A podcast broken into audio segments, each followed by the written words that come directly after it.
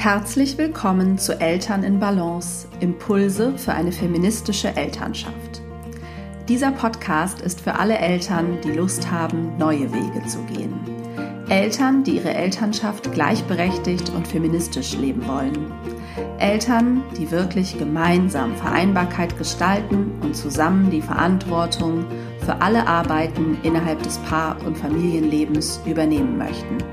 Für all diese Eltern gibt es hier regelmäßig Gedanken und Gesprächsanstöße für eine Elternschaft in Balance. Hallo und herzlich willkommen zur neuen Podcast-Folge. Ich freue mich, dass du wieder zuhörst und dass ich heute wieder ein Interview mit dir teilen darf, das ich mit Romy Winter geführt habe über ihr aktuelles Buch Das Herz der Familie. Und es geht darin darum, wie ja, wir wieder mehr Paar und nicht nur Eltern sein können und warum es so wichtig ist, sich um diese Paarebene zu kümmern. Ein, wie ich finde, wirklich sehr, sehr wichtiges Thema und ich kann Ihr Buch euch wirklich allen sehr empfehlen. Es enthält viele praktische Tipps, liest sich sehr leicht und bestimmt auch liest es sich sehr gut vor, wenn man es als Paar gemeinsam lesen möchte. Ja, ansonsten ähm, biete ich auch für Paare ab 11. April einen begleiteten Eltern als Team Kurs an, einen Online-Kurs, in dem es darum geht, die Mental Load fair zu verteilen und ein Organisationssystem für den Alltag zu finden, das beide Elternteile entlastet. Wenn euch das interessiert, schaut auf meine Website bzw. in die Show Notes. Es gibt eine Warteliste zu diesem Kurs. Da werdet ihr dann über nähere Details informiert und bekommt automatisch eine kostenlose Checkliste für das sogenannte Eltern-Team-Meeting, zu dem es hier ja auch Podcast-Folgen gibt und das ich auch sehr empfehle, neben einem Paarabend für das Elternpaar. Ja, und jetzt wünsche ich euch viel Freude mit dem Gespräch mit Romy. So, ich freue mich sehr, dass heute die liebe Romy Winter bei mir im Podcast zu Gast ist und wir über das wichtige Thema sprechen, die Elternpaarbeziehung, wozu Romy ein Buch geschrieben hat. Herzlich willkommen, Romy. Hallo, liebe Hanna. Hm, vielleicht magst du dich einmal selbst vorstellen. Du bist ja nicht nur Autorin, du hast mhm. ganz vielerlei berufliche und private schöne Dinge, mit denen du dich beschäftigst. Und was würdest du sagen, was machst du und wer bist du? Das ist ja gar nicht so leicht bei dieser Frage dann an alles Wichtige zu denken. Ich versuche es natürlich mal. Also das Offensichtliche hast du ja schon gesagt. Das ist ja auch der Grund, warum ich heute hier sein darf. Ich äh, schreibe Bücher um, und diese Bücher schreibe ich heraus aus meiner Erfahrung, sowohl privat als Mutter und Frau, aber vor allem eben auch heraus aus, mein, als, aus meiner Tätigkeit als ähm, systemische Therapeutin und psychologische Beraterin. Ich bin in Warnemünde an der schönen Ostsee in einer eigenen Praxis und dort empfange ich ja Einzelpersonen, oft Mütter. Ich empfange aber auch Väter oder ähm, Menschen, die nicht Kinder an ihrem Mittelpunkt, Lebensmittelpunkt haben, sondern vielleicht einfach auch so ein paar Sorgen, ein paar ähm, Baustellen, an denen sie gerne arbeiten möchten. Und äh, ich arbeite auch sehr viel mit Paaren. Ich bin also ähm, systemische Paarberaterin und ähm, Familientherapeutin. Und ja, privat ähm, bin ich das auch alles, glaube ich, manchmal. ähm, ähm, ja, wie gesagt, wohne ich ja in der Nähe der Ostsee. Das genieße ich mittlerweile sehr. Für mich hat in den letzten Jahren hm, die eigene Lebensqualität eine ganz andere Bedeutung bekommen, beziehungsweise ich habe ganz neue Möglichkeiten entdeckt, Lebensqualität mhm. zu haben und zu entdecken und in den kleinen Dingen ähm, ganz viel Erfüllung zu finden. Ich bade unglaublich gern das ganze Jahr über in der Ostsee je nach Jahreszeit dann eben nur ganz kurz ein paar Sekunden mhm. oder ähm, ausführlich. Ich liebe es, mit dem Lastenrad zur Arbeit zu fahren. Ich mag Pistazienmus. Und ich bin eben auch Mutter von drei Kindern und äh, habe einen Mann. Wir sind seit 18 Jahren zusammen, seit 10 Jahren verheiratet und befinde mich, was meine Kinder angeht, was meine Mutterschaft angeht, auch gerade in so einer Über Übergangsphase. Meine Kinder rutschen in die Pubertät.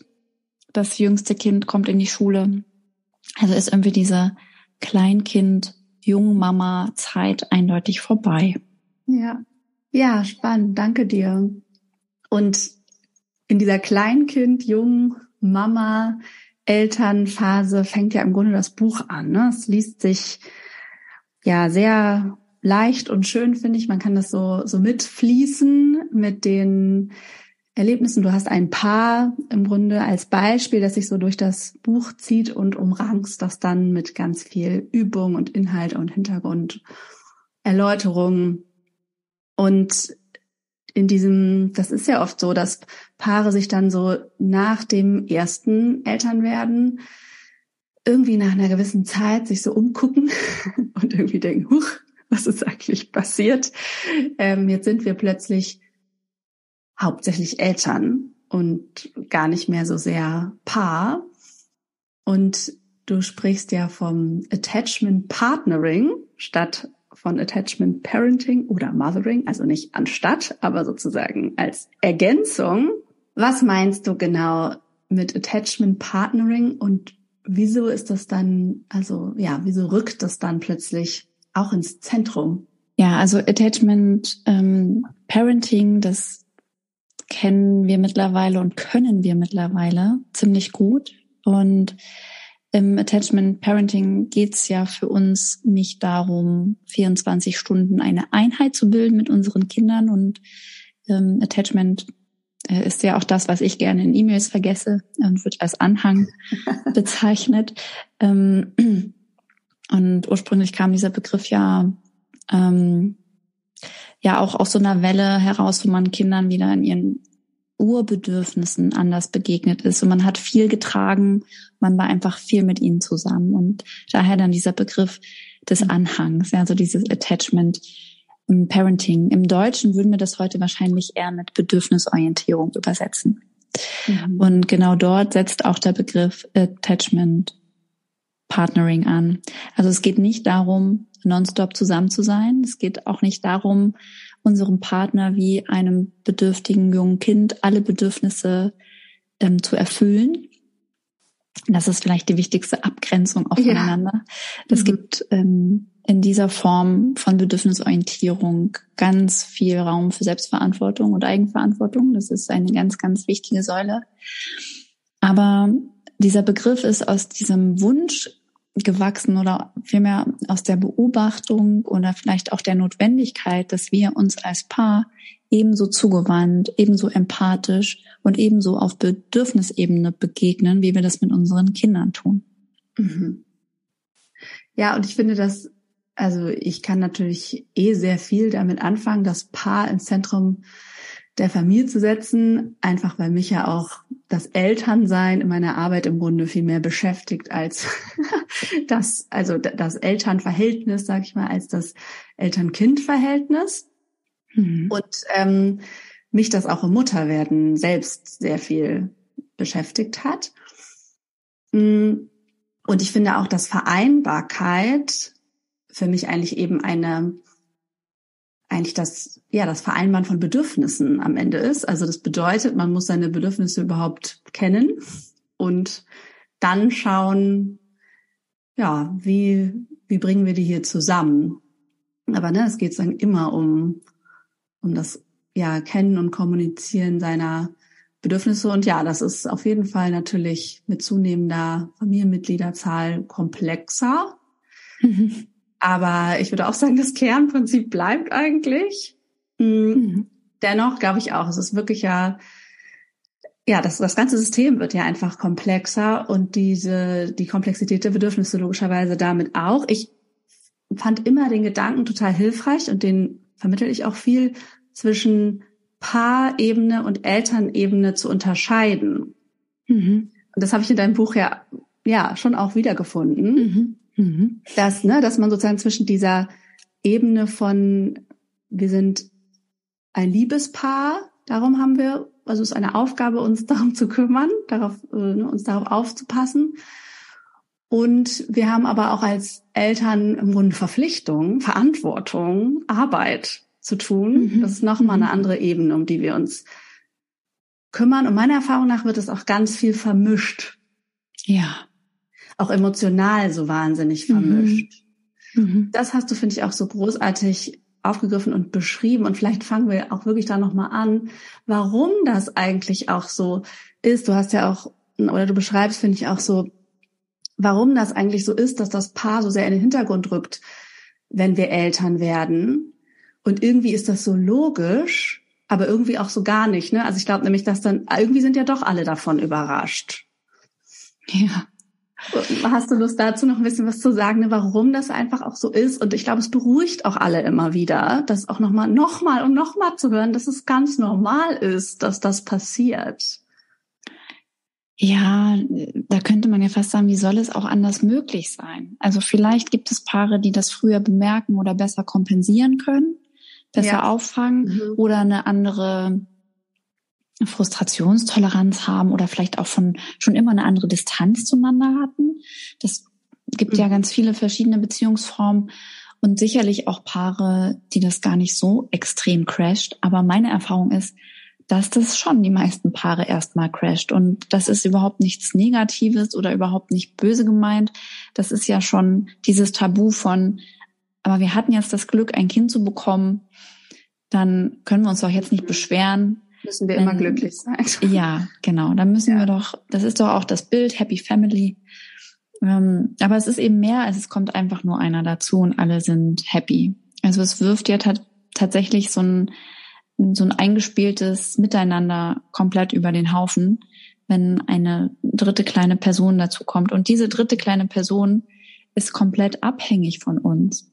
Und wir sind natürlich auch unglaublich fasziniert und unglaublich beglückt und fokussieren uns ja auch sehr, sehr gerne auf diesen kleinen Menschen. Mhm. Aber wir haben eben nicht an Fokus dazu bekommen und wir haben auch nicht an Zeit dazu bekommen, wenn wir ein Kind bekommen, sondern das ziehen wir woanders ab. Und ähm, dadurch gerät dann die Partnerschaft sicherlich auch ein Stück weit erstmal einvernehmlich in den Hintergrund, weil wir uns ja einig darüber sind, dass das Baby jetzt unsere Aufmerksamkeit oder vor allem ganz viel Zuwendung braucht. Aber wenn wir den Punkt verpassen, an dem wir vielleicht auch ähm, uns wieder etwas mehr Aufmerksamkeit schenken können oder sollten, dann leidet irgendwann die Paarbeziehung. Denn es ist ja oder sollte zumindest aus familientherapeutischer Sicht nicht die Eltern-Kind-Beziehung sein, in der wir aufladen und die uns auflädt und in der wir unsere Bedürfnisse erfüllen, sondern dafür sind ja schon auch die Erwachsenenbeziehungen da. Also da geht es einerseits natürlich um Arbeits Arbeitsteilung, aber es geht auch ganz viel um Zuwendung mhm. und um einander sehen und einander unterstützen. Ja, diese Wertschätzung und Anerkennung ne, für all das, was so passiert. Ich glaube, es hat auch viel damit zu tun, dass sich vielleicht bestimmte Erlebniswelten dann doch verändern. Also dass, mhm. dass irgendwie gerade diese Rolle der Mutter und die Rolle des Vaters irgendwie plötzlich dazu führen, ne, dass wir nochmal eine neue Perspektive oder sowieso aufs Leben bekommen, aber irgendwie uns als getrennter oder unterschiedlicher wahrnehmen, ja. als das vorher. Also genau.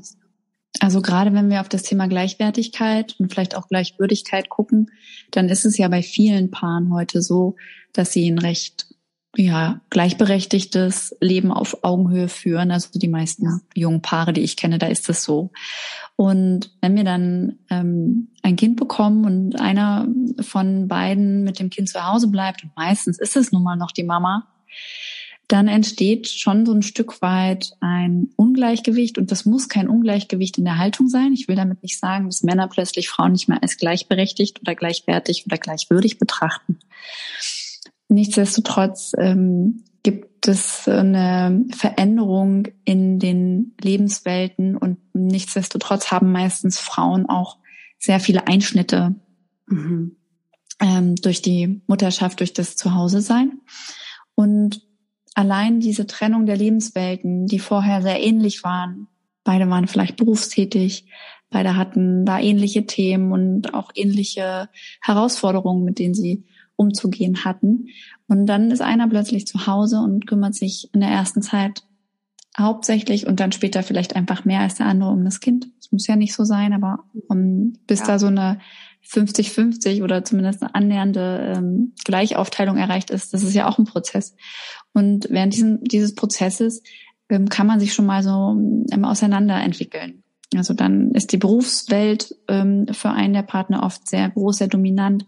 Einerseits auch so ein bisschen vielleicht die Flucht vor den wachsenden Konflikten zu Hause und andererseits der Existenzdruck, wenn einer in der Rolle des Versorgers mhm. ist. Und ähm, das ist tatsächlich ein häufiges Thema, auch bei den Vätern, mit denen ich arbeite, was sie aber oft gar nicht so thematisieren und gar nicht aussprechen. Und das ist dann das Dilemma.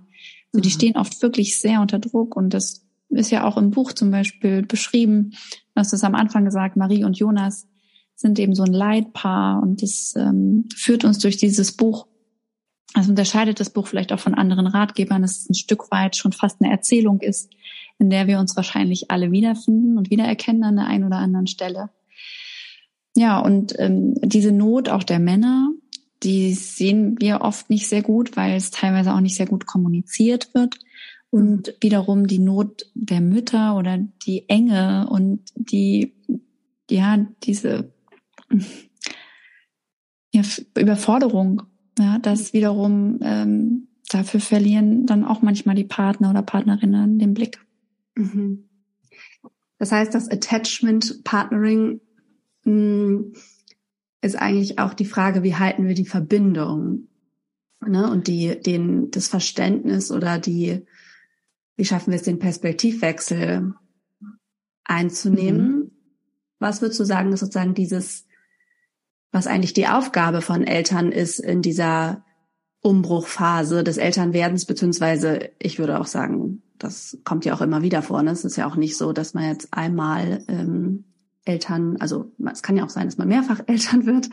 Und auch wenn nicht, äh, würde ich davon ausgehen, dass es immer wieder ne, Phasen von größerer Nähe oder größerer Distanz in Beziehungen gibt. Aber wenn man eben feststellt, hier ist jetzt sozusagen eine größere Distanz eingetreten, was würdest du sagen, ist die ist sozusagen das, was das, wenn wir uns jetzt sozusagen auf Attachment Partnering ausrichten, was das ausmacht, was da unsere Aufgabe ist, worum wir uns kümmern. Kann man das überhaupt so pauschal sagen? Jein. Also in dem Buch beschreibe ich ja ähm, fünf psychologische, emotionale Grundbedürfnisse, die wir mhm. auch alle haben und alle teilen. Und das Buch befasst sich mit allen fünf äh, Grundbedürfnissen und beschreibt ja am Beispiel von Jonas und Marie, wie diese Bedürfnisse äh, leiden oder vernachlässigt werden, unter anderem einfach durch den natürlich wunderschönen und beglückenden Umstand, Eltern zu sein. Nichtsdestotrotz führt das oft zu einem Bedürfniscrash. Und diesen Bedürfniscrash beschreibe ich im Buch und eins dieser Bedürfnisse ist eben Bindung. Mhm. Und deswegen geht es darum, ganz stark darum, wie können wir einander auch ein sicherer Hafen sein. Also der sichere Hafen, der wir gerne für unsere Kinder sind. Hm, man, so ein Hafen muss ja auch irgendwo befestigt sein oder gefestigt sein. Und da geht es natürlich darum, dass wir bei allen Bedürfnissen und bei allen Veränderungen, die nötig sind, um die Bedürfnisse zu erfüllen. Also wir brauchen auch teilweise ja neue Bedürfnisstrategien. Und das ist auch das, was das Attachment Partnering fokussiert. Gemeinsam zu schauen, wie ist die Situation und wie können wir sie für uns verbessern. Was kann jeder für sich tun? Ich habe das am Anfang schon gesagt, da geht es ganz doll um Eigenverantwortung. Und was können wir aber auch füreinander tun? Und da ist es einfach unabdinglich, dass wir immer wieder im Gespräch sind. Und es geht, glaube ich, gar nicht immer nur darum, die Dinge sofort zu verändern und anders zu machen, denn es ist manchmal auch einfach nicht möglich. Ich glaube, die Quintessenz ist, dass es um drei Dinge geht. Es geht natürlich um Anpassung, wenn wir merken, die Umstände haben sich verändert, wir sind jetzt Eltern, wir müssen uns den neuen Umständen anpassen. Aber es geht eben auch um Akzeptanz der Dinge, die sich vielleicht nicht anpassen lassen oder die sich nicht durch Anpassung wieder in den kinderlosen Zustand zurückführen lassen. Mhm. Und es geht aber dann, und das ist eben der springende Punkt, trotzdem um Aufmerksamkeit füreinander. Und wenn einer sagt, du fehlst mir, mir fehlt Zeit zu zweit, mir fehlt vielleicht Sexualität, mir fehlt Unterstützung, dann bedeutet das nicht immer, dass das sofort geändert werden muss. Das ist aber das, was wir glauben und deswegen setzen uns diese Gespräche auch so unter Druck. Dem anderen seiner Not mal zuzuhören, macht uns Stress, weil wir glauben, wir müssen dann was verändern. Und ich glaube, ein erster guter Schritt ist, sich das gegenseitig erstmal anzuhören und sich nicht verantwortlich zu fühlen, mhm. sondern erstmal zu sagen, okay, ah, ja, ich sehe deine Not, ich sehe deine Situation, ich kann verstehen, dass du vielleicht gerade gereizter bist oder traurig. Und mir geht's auch so. Und es macht schon viel gut, es macht schon viel weg, ohne dass wir sagen müssen, okay, und am Morgen machen wir es anders. Ja. Weil das nicht immer möglich ist. Ja. Ja, das finde ich auch total wichtig. Ich höre sehr häufig dieses, ach, das, nee, Paarzeit, das schaffen wir jetzt irgendwie gerade nicht mehr, so ungefähr. Und äh, auch, also es fängt ja meist schon mal Zeit für sich selbst auch irgendwie an. Mhm. Und also wir haben eigentlich keine Zeit für uns, aber ja, wann sollen wir denn noch so ungefähr, ne? Äh, und so irgendwie ausgehen. Und ich glaube, das ist auch ein Missverständnis, dass man sozusagen die alte Dating-Kultur des Lebens als Paar ohne Kinder dann überträgt ne, auf das Elternsein und dann so vielleicht auch einfach Beispiele fehlen oder Ideen, wie sich das mhm. verändern kann, auch dieses, ich sage jetzt einfach mal, das Pflegen der Nähe ganz im Allgemeinen. Ja. Ne? Alle diese drei Punkte, die du gesagt hast, ob es nun körperlich ist, ob es nun einfach Reden ist, ob es einfach Zusammensein ist. Es ist ja, ja, so einfach die, die Bedürfnisse ja auch natürlich total verschieden.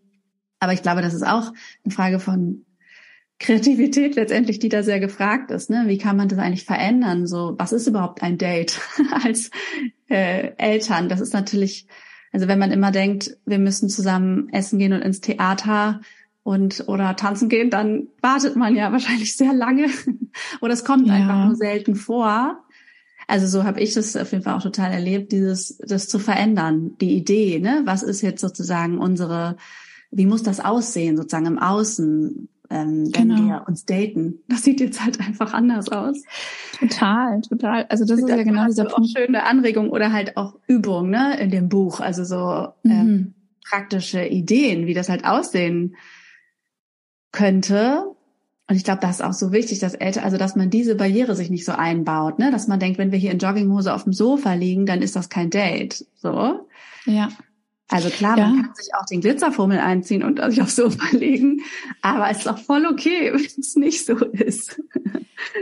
Ja, genau, warum nicht? Ja, und generell ähm, Dates anders zu verstehen, aber auch Paarzeit anders zu verstehen. Ich finde, Paarzeit hat natürlich eine Komponente von Quantität, also wirklich von ja. miteinander verbrachter Zeit. Aber was mir viel wichtiger ist und worum es auch im Buch geht, ist ja eine Qualität zu entwickeln. Also eine Paarkultur, mhm. die nicht unbedingt darauf angewiesen ist, dass man jetzt einen Tag in der Woche nur für sich hat, denn das haben die wenigsten von uns. Ja. Sondern vielmehr ein bewusstes, achtsames Miteinander. Und du hast von diesem Vergleich oder auch diesen Punkt, wir haben ja kaum Zeit für uns, das ist auch schwer in den Alltag zu kriegen. Genau, weil wir aber auch manchmal so eine Idee von diesen großen Dingen haben, die jetzt reinpassen müssten in unseren Alltag, in unser Leben. Und dann tun wir was für uns und dann kann es besser werden. Und dabei gucken wir aber vorbei an diesen Kleinigkeiten, daran, was jeder jeden Tag in seinem Alltag verändern kann oder für sich tun kann. Und das sind ja manchmal wirklich ganz kleine, subtile Momente. Wie trinke ich denn meinen Kaffee? Mhm wie setze ich morgen, morgens einen Fuß vor den anderen? Mache ich das ganz nebenbei oder mache ich das bewusst? Wie atme ich? Mache ich das nebenbei oder gönne ich mir mal fünf Minuten bewusste Atmung? Es sind oft diese ganz kleinen Dinge, die ganz große Unterschiede machen für unsere Lebensqualität. Und so ist es auch in der Partnerschaft. Es sind oft ganz kleine Gesten, ganz kleine Dinge, die einen großen Unterschied machen in diesem Gefühl, wir sind einander noch nah, wir bleiben in Verbindung. Ja, Absolut, finde ich auch total. Dieses bewusste, sich, weiß ich nicht, erstmal in den Arm nehmen. Ja. Äh, sich guten Morgen zu sagen, sich zu küssen. Oder auch ähm, am Ende des Tages, also das, ich glaube, das kennen alle Eltern, dass man manchmal am Ende des Tages denkt, huch, ich habe dir im Grunde noch nicht guten Morgen gesagt. Ja. Ähm, und ne, ich hatte noch gar keinen bewussten Moment mit dir. Ist ja unmöglich, so ungefähr. Ja. Ähm, und ja, das dann dann sozusagen zu tun, nachzuholen, ne, sich sich auch ein mhm. bisschen dafür einzusetzen. Ich finde schon auch, dass es, ähm, das hast du auch, ähm, finde ich sehr, also hast du, glaube ich, ein ganzes Kapitel gewidmet, ne? Dieses, wenn ich nicht so richtig krieg, was ich will, dann ziehe ich mich zurück. Mhm. Ähm, heißt das auch nochmal ein, eine schöne Facette, auch da nochmal drüber zu sprechen. Weil ich glaube auch, das ist was, was viel passiert, ne? dass dann keiner so richtig mehr den ersten Schritt macht. Mhm. Ähm, zu sagen, sich das auch zu holen. Also man muss es ja auch erstmal merken, ne? was fehlt mir genau Und sicherlich, ich glaube, das ist ja, das, darum geht's ja auch, dass, dass gerade die Mütter dann irgendwie auch so overtouched sind und ähm, oder tendenziell und dann irgendwie manchmal denken, boah, ich brauche jetzt irgendwie auch nicht nochmal eine Umarmung, so ungefähr. Ich brauche jetzt eigentlich nur meine Ruhe. Mhm. Aber auch das ist ja ein Bedürfnis, das ist, also, dass man wahrnehmen kann und wofür man sorgen kann, ne? Ähm, was, was du ja auch mit der Eigenverantwortung meinst, sich sozusagen um sich kümmern. Da, und das ist eine Voraussetzung, um sich umeinander zu kümmern. Ähm, aber wenn man jetzt feststellt, oh, wir sind eigentlich schon an dem Punkt, wo wir, wo wir gar nicht mehr richtig wissen, mh, hm, ja, wie wir eigentlich wieder aufeinander zugehen oder vielleicht sich auch Frust aufgestaut hat und ich weiß ich nicht, das ist ja auch dieser Trotz vielleicht oder so. Was würdest du sagen, sind, sind dann die Schritte? Ähm, ja, was hilft, wenn man das feststellt? Ja, das ist sehr individuell, aber das Schlimmste, was man, glaube ich, machen kann, ist es weiter mit sich selbst auszumachen und mhm. einfach darauf zu warten, dass sich schon irgendetwas verändern wird. Ich hatte gestern gerade auf meiner Couch in der Praxis ein Paar, die ganz wunderbar auf Elternebene funktioniert haben, die auch sagen, wir sind super Eltern, die wirklich auch kein schlechtes Haar ineinander gelassen haben. Also die wirklich mhm.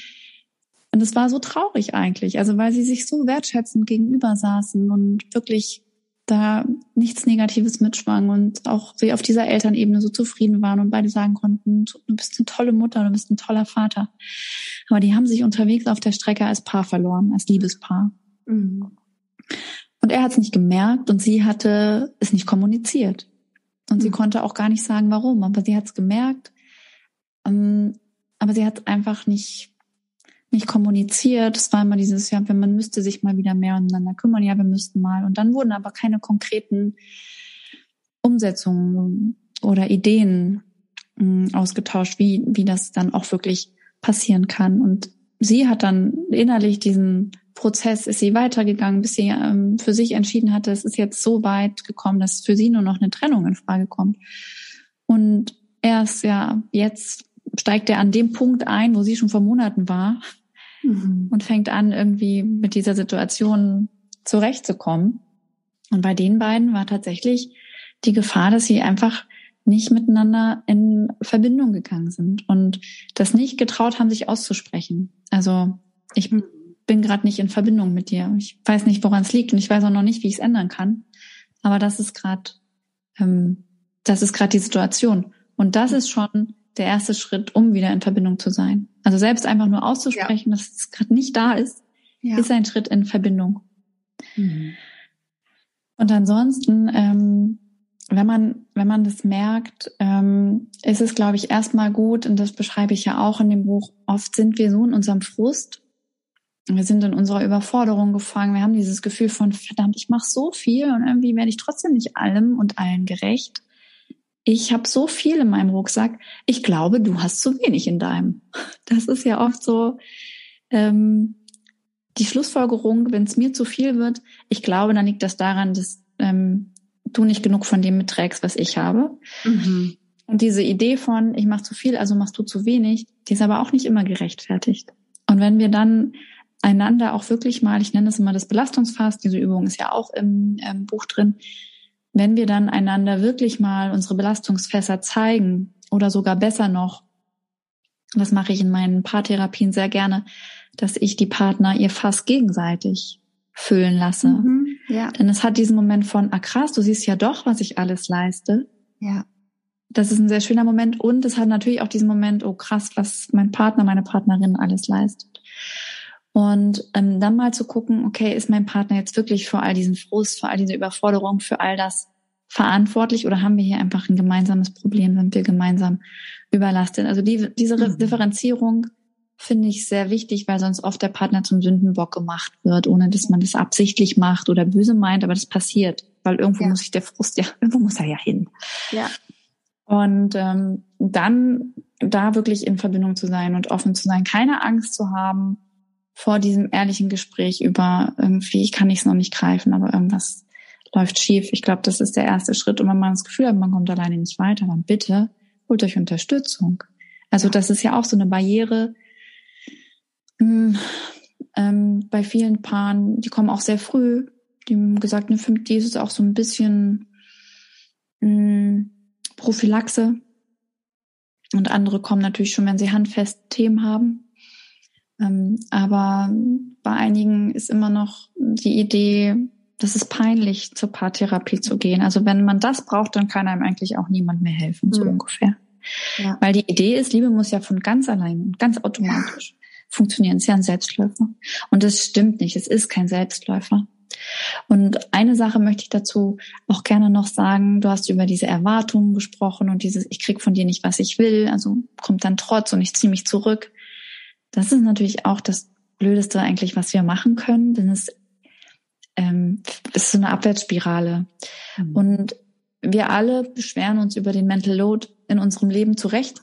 Es ist wirklich ja komplex. Also unsere Leben sind viel komplexer, als sie es noch vor 20 oder 30 Jahren waren, als die Leben unserer Eltern waren. Und wir haben eine Menge Mental Load zu wuppen. Und ich finde es tatsächlich einfach nur fair, ähm, dann zu sagen, okay, du musst nicht für mich mitdenken. Du musst jetzt nicht überlegen, was ich jetzt gerade brauchen oder denken könnte, damit ja. du es dann tust, sondern wir dürfen uns einvernehmlich diese Last von den Schultern nehmen, wenigstens diese, und sagen, wenn du was brauchst, wenn du etwas möchtest, dann lass uns kommunizieren. Ja. Ja, absolut. Es ist ja auch so diese, die eigene Macht und Verantwortung. Also es ist ja auch eine ganz andere Begegnung möglich. Ähm, ja, wenn wir uns das auch selber zutrauen, auch gegenseitig zutrauen, würde ich sagen. Ne? Mhm. Also, dass uns gegenseitig zutrauen, dass wir uns auch da um uns kümmern ähm, und eben das nicht hell sehen müssen.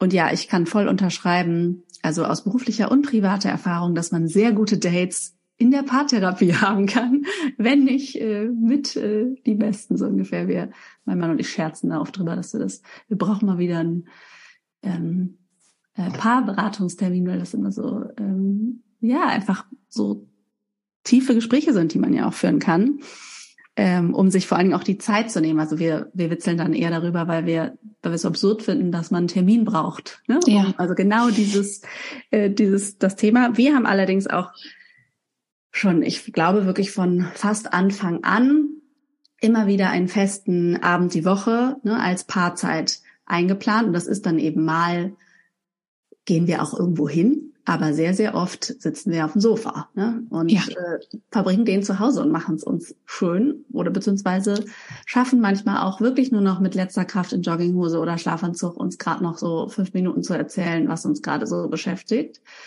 Also das ist, ist natürlich nicht immer gleich ähm, umfangreich, dieser Abend. Würdest du sagen, das ist es auch, was es braucht, also dieses vermeintlich unromantischen festen Termin? Und mhm. was sind sonst noch von deiner Seite so praktische, also weil ich denke, es ist ja auch nochmal schön, vielleicht den ZuhörerInnen ne, noch so drei praktische Ideen oder so mitzugeben, was könnt ihr tun? Weil ich weiß auch, da ist viel Widerstand, erlebe ich zumindest, wenn wir das teilen, so, ah oh ja, aber das ist ja auch so geplant und wisst ihr, habt ihr denn immer Lust, euch zu unterhalten und so, ne? Es gibt so ähm, Skepsis ja.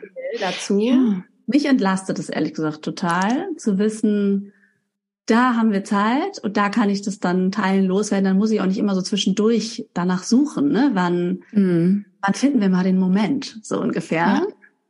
Ja. ja, was hast, was sind da deine Tipps auch dazu, diese Paarzeit wirklich zu finden? Ja, also ich bin äh, da voll bei dir. Auch wir haben hier einen festen Paarabend. Mhm. Der steht, der ist auch den Kindern gegenüber kommuniziert. Und ähm, da ist dann auch klar, Mama und Papa Sprechstunde ist dann ähm, früher zu Ende als an den anderen Tagen und das mhm. ist dann mhm. unser Raum. Und er wird von allen ernst genommen und wichtig ist natürlich, dass er von uns ernst genommen wird. Und wenn wir merken, bei uns ist es der Mittwoch, äh, Mittwoch geht nicht, ähm, weil irgendwas ansteht, ja. ist, sei es ein Elternabend oder doch irgendwie eine wichtige Verabredung, die dann an dem Mittwoch eben stattfinden muss, dann verschieben wir, dann sagen wir, hey, ja können wir, können wir diese Woche schieben. Und mhm. wir haben überhaupt keinen Anspruch daran, dass es dann fancy und verrückt wird, sondern es ist einfach so schön zu wissen, dass wir uns gegenseitig so auf dem Schirm haben, dass wir beide genau wissen, ja, diese Zeit, die verbringen wir miteinander. Und ja, manchmal schaffen wir es, dass wir auch irgendwo hinfahren und was außerhalb machen, aber meistens sind wir zu Hause. Und zu Hause muss nicht schlecht sein. Ich Wir haben auch ein paar ähm, ähm, in der Therapie gehabt, die haben zum Beispiel dann erzählt, und das fand ich voll schön, die haben immer früher, als sie kinderlos waren, sich gegenseitig einmal die Woche mit Dateabenden überrascht. Also dann hat, haben die immer abwechselnd ausgerichtet mhm. und haben sich überlegt, was sie machen. Und das waren jetzt auch keine Riesendinge, aber vielleicht, und wenn es nur darum ging, was essen wir, was kochen wir zusammen oder welchen Film wollen wir uns vielleicht angucken mit Popcorn und oder welches Spiel wollen wir spielen, welches, über welches Thema wollen wir vielleicht mal reden. Und wenn wir dann merken, es ist heute nicht dran und keiner hat mehr Lust zu reden, dann muss man das ja auch nicht machen. Es geht ja nicht darum, irgendwas wirklich über den Zaun zu brechen oder auf Biegen und Brechen durchzuziehen, sondern es geht darum, einen Raum zu schaffen. Und wie dieser Raum gefüllt wird, das kann man ja spontan entscheiden. Aber dieser Raum, der sollte geplant sein. Das glaube ich schon, weil er sonst zu schnell immer in dieser mache ich morgen, mache ich morgen Mentalität ähm, wegrutscht, weil wir dann doch unsere Partnerschaft oft viel zu für viel zu selbstverständlich nehmen. Mhm. Und ich finde tatsächlich aber ähm, für diese gelungene Paarzeit auch den Aspekt der gelungenen Ich-Zeit total wichtig. Also unsere Woche ist, was das angeht, wirklich relativ getaktet. Ähm, Dienstag ist mein Tag. Da bin ich, kann ich im Grunde machen, was ich will. Da rechnet keiner mit mir. Also klar mache ich morgens noch die Kinder zusammen mit meinem Mann fertig. Aber ansonsten kann ich so lange arbeiten, wie ich möchte. Ich kann mir späte Termine legen. Ich kann aber auch schwimmen gehen oder tanzen oder ins Kino oder mich mit einer Freundin treffen oder mich einfach nur ins Bett legen und Serien gucken. Da weiß ich, das ist mein Tag und der gehört mir. Ja. Und aus dieser Sicherheit heraus, dass es Raum für mich gibt, habe ich auch richtig Lust, einen Raum für mich und meinen Mann aufzumachen. Und bei meinem Mann ist es dann eben der Donnerstag. Da hat der sein, macht der sein Ding. Und für uns ist das sehr wichtig, weil uns auch Freiheit und Autonomie ein sehr hohes Gut ist. Das ist vielleicht auch nicht bei allen Paaren so. Aber ich glaube, es braucht beides. Es braucht Raum für sich und Raum für Partnerschaft. Und ja, wenn du noch nach kon konkreten Tipps fragst, ich bin ja so ein Freund von A, Kleinigkeiten, kleinen Gesten und B, Ritualisierung. Mhm. Meine Wochentage sind jetzt schon ein Beispiel für Rituale, aber die dürfen auch noch kleiner und noch subtiler sein. Und du hast vorhin ja davon gesprochen, manchmal merke ich erst abends, dass ich meinem Mann gar nicht guten Morgen gesagt habe. Aber vielleicht kann man in seinen Alltag so ganz kleine gemeinsame Rituale etablieren. Vielleicht der Kaffee zu zweit oder der Tee oder der Matcha oder der Kakao wenn einer nach Hause kommt oder die Geste, wenn man sieht, es war ein besonders schwerer Tag für den anderen, dann zu sagen, okay, meiner war auch schwer, aber das muss ich ja jetzt nicht noch oben drauf packen, sondern ich kann ja jetzt mal eine Geste mhm. der Zuwendung, der Fürsorge ähm, zeigen und nimm dich mal in den Arm oder ich mache dir einen Kakao, was wir mit unseren Kindern eben auch machen würden. Ja. Da betteln ja. wir uns auch nicht, wer den blöderen Tag hatte. Mhm. Oder manchmal, wenn mir so ist, und dann schreibe ich kleine Zettel und die schiebe ich meinem Mann dann mit der Zeit unter oder dann kriegt er das mal in die Tasche oder in die Brotdose. Oder einfach eine SMS am Tag, wenn man gerade an seinen Partner denkt. So banal und mhm. manche würden sagen childish, aber nö, wenn ich an ihn denke und ich weiß, er freut sich darüber und ich freue mich. Also diese ja. kleinen SMS oder Sprachnachrichten, die sind vielleicht nur sechs Sekunden lang, aber die halten den ganzen Tag an. Ja, sehr schön. Ich glaube, das gibt nochmal eine gute auch Idee davon, ne, wie das einfach aussehen kann. Ich fühle das alles sehr und äh, mhm. glaube auch, man man darf da großzügig sein. Ne? Ich, es ist sozusagen, glaube ich, wirklich was, ähm, was super wichtig ist. Eben das Herz, ne? die Basis ist es ja, oder das, wo, ja, wo so die Lebenskraft der Familie herkommt ja. das will eben genährt werden. Und ähm, genau, das ist, glaube ich, wirklich einfach, also ich finde es ein super wichtiges Thema. Ich glaube, ein Thema, was wirklich viele beschäftigt und, und was ja auch, du hast auch von dieser Abwärtsspirale her gesprochen, ne, wenn man erstmal anfängt, mh, mm, sich zurückzuziehen, aber genauso gibt es dann ja auch diese Aufwärtsspirale. Mhm. Dann schreibt man, dann kriegt man ein Herz und schickt noch drei zurück. Ja, und, ähm, ja ne? Also ja, es wird, es wird sozusagen immer mehr dann. Ja. Das ist eine, ein schönes Bild, die ähm, Aufwärtsspirale. Die finde ich, die finde ich gut. Ja, das ist ja auch ein Stück weit, das sagen wir auch bei Sexualität, äh, use it or lose it. Mhm. Und das ist natürlich auch mit der Zugewandtheit so. Also man muss erstmal so den ersten Schritt machen und meistens kommt es ja dann schon ziemlich schnell zurück Also Ja. dieses, dieses, diese Muster, diese Dynamiken zu durchbrechen mit etwas Nettem Mhm. und auch mit einem bewussten, gezielten Blick auf den Partner oder die Partnerin. Also oft sind wir ja dann auch so defizitär unterwegs in dieser selektiven Wahrnehmung und sehen nur noch, was alles nicht ist. Ja. Und wenn man das bemerkt, dann darf man ganz bewusst einmal am Knopf drehen und eine andere Frequenz, einen anderen Sender einschalten und nämlich mal bewusst auf das achten, was man eigentlich vermisst. Ja. Das ist ja dann immer nie machst du und immer hast du, sondern dann auch auf die Ausnahmen zu achten. Mhm. Denn ähm, dann die Energie geht tatsächlich dahin, wo wir unsere Aufmerksamkeit drauf lenken. Ja, da den Fokus dahin, was gelingt, ne? Ja. Ja. Ja, wie wunderbar. Ich danke dir sehr für das Gespräch und auch dieses Buch. Ich würde sagen, alle Hörerinnen haben eine, super Anregung für ein Geburtsgeschenk. Herz der Familie. Ich würde sagen, es ist äh, ein sehr sinnvolles Geschenk für frisch gebackene Eltern, aber gerne auch Eltern, die es schon eine Weile sind.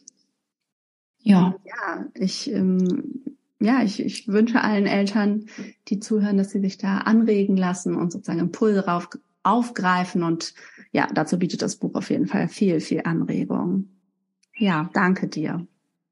Ja, vielen Dank für die Einladung und ich freue mich auch sehr, dass dir das Buch so gut gefallen hat. Und natürlich wäre mein großer Wunsch auch, dass es möglichst viele Eltern erreicht, vielleicht gleich am Anfang, aber wie du schon gesagt hast, gern auch mittendrin, denn es wird, und das verspreche ich, es wird einen Unterschied machen. Mhm. Ja, es wird auf jeden Fall einen Unterschied machen. Und ich hoffe sehr, dass ihr das Gespräch vielleicht zum Anlass nehmt, euch ja heute direkt ein bisschen um eure Paarbeziehung zu kümmern oder euch zu überlegen, wie ihr ja das in nächster Zeit tun wollt. Vielleicht eure Partnerin, euren Partner ähm, überraschen oder unterstützen wollt. Ähm, vielleicht auch einfach mal die Wertschätzung dafür auszudrücken, ähm, was ihr sozusagen aneinander feiert. Und wenn ihr mehr zu Romy erfahren wollt, dann findet ihr Links in den Show Notes. Ähm, wie gesagt, da ist auch der Link zur Warteliste bzw. der Link zu der kostenlosen Checkliste für das Elternteam-Meeting. Ich freue mich immer, wenn ihr den Podcast empfehlt, wenn ihr ihn an andere Eltern weiterleitet, wenn ihr ihn bewertet, ihm fünf Sterne gebt bei iTunes und ihm eine Bewertung schreibt. Das unterstützt mich in dieser Arbeit, die ja, in die sehr viel Herzblut fließt, um einfach noch mehr Eltern mit diesen Themen zu erreichen. Vielen Dank dafür und ich wünsche dir zwei wunderbare Wochen. Bis zur neuen Folge. Alles Liebe.